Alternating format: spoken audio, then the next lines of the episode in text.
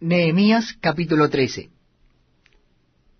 Aquel día se leyó en el libro de Moisés, oyéndolo el pueblo, y fue hallado escrito en él, que los amonitas y moabitas no debían entrar jamás en la congregación de Dios, por cuanto no salieron a recibir a los hijos de Israel con pan y agua, sino que dieron dinero a Balaam para que los maldijera, mas nuestro Dios volvió la maldición en bendición.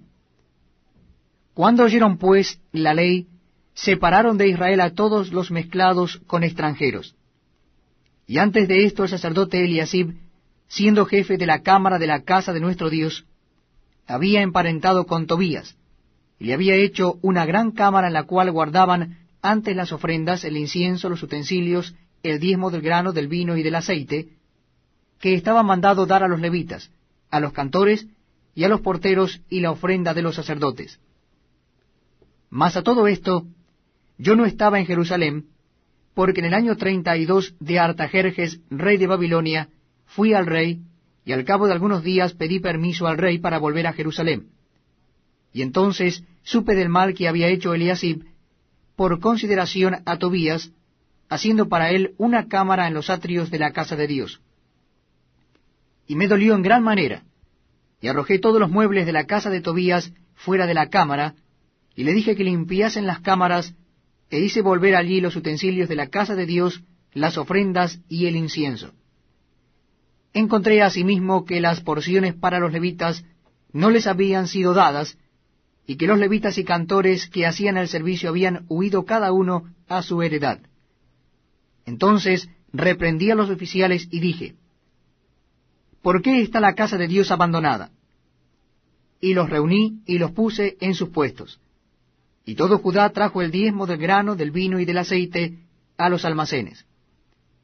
Y puse por mayordomos de Helios al sacerdote Selemías y al escriba Sadoc, y de los levitas a Pedaías, y al servicio de Helios a Anane, hijo de Sacur, hijo de Matanías, porque eran tenidos por fieles, y ellos tenían que repartir a sus hermanos.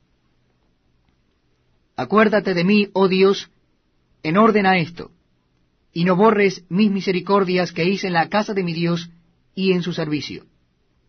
En aquellos días vi en Judá algunos que pisaban en lagares en el día de reposo, y que acarreaban haces y cargaban asnos con vino, y también de uvas, de higos, y de toda suerte de carga, y que traían a Jerusalén en el día de reposo. Y los amonesté acerca del día en que vendían las provisiones. También había en la ciudad tirios que traían pescado y toda mercadería, y vendían en día de reposo a los hijos de Judá en Jerusalén. Y reprendí a los señores de Judá y les dije, ¿Qué mala cosa es esta que vosotros hacéis, profanando así el día de reposo? ¿No hicieron así vuestros padres y trajo nuestro Dios todo este mal sobre nosotros y sobre esta ciudad? ¿Y vosotros añadís ira sobre Israel, profanando el día de reposo? Sucedió pues que cuando iba oscureciendo a las puertas de Jerusalén, antes del día de reposo, dije que se cerrasen las puertas, y ordené que no las abriesen hasta después del día de reposo. Y puse a las puertas algunos de mis criados, para que en día de reposo no introdujeren carga y se quedaron fuera de Jerusalén una y dos veces los negociantes y los que vendían toda especie de mercancías. Y les amonesté y les dije, ¿por qué os quedáis vosotros delante del muro? Si lo hacéis otra vez, os echaré mano. Desde entonces no vinieron en día de reposo. Y dije a los levitas que se purificasen y viniesen a guardar las puertas para santificar el día del reposo. También por esto acuérdate de mí, Dios mío, y perdóname según la grandeza de tu misericordia. Vi asimismo en aquellos días a judíos que habían tomado mujeres de Asdod, amonitas y moabitas. Y la mitad de sus hijos hablaban la lengua de Asdod, porque no sabían hablar judaico, sino que hablaban conforme a la lengua de cada pueblo. Y reñí con ellos, y los maldije, y herí a algunos de ellos, y les arranqué los cabellos, y les hice jurar diciendo, No daréis vuestras hijas a sus hijos, y no tomaréis de sus hijas para vuestros hijos, ni para vosotros mismos. ¿No pecó por esto Salomón, rey de Israel? bien que en muchas naciones no hubo rey como él, que era amado de su Dios, y Dios lo había puesto por rey sobre todo Israel, aun a él le hicieron pecar las mujeres extranjeras.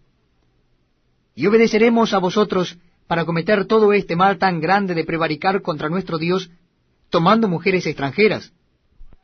Y uno de los hijos de Joyada, hijo del sumo sacerdote Eliasib, era yerno de Zambalat, Oronita, por tanto lo ahuyenté de mí. Acuérdate de ellos, Dios mío, contra los que contaminan el sacerdocio y el pacto del sacerdocio y de los levitas.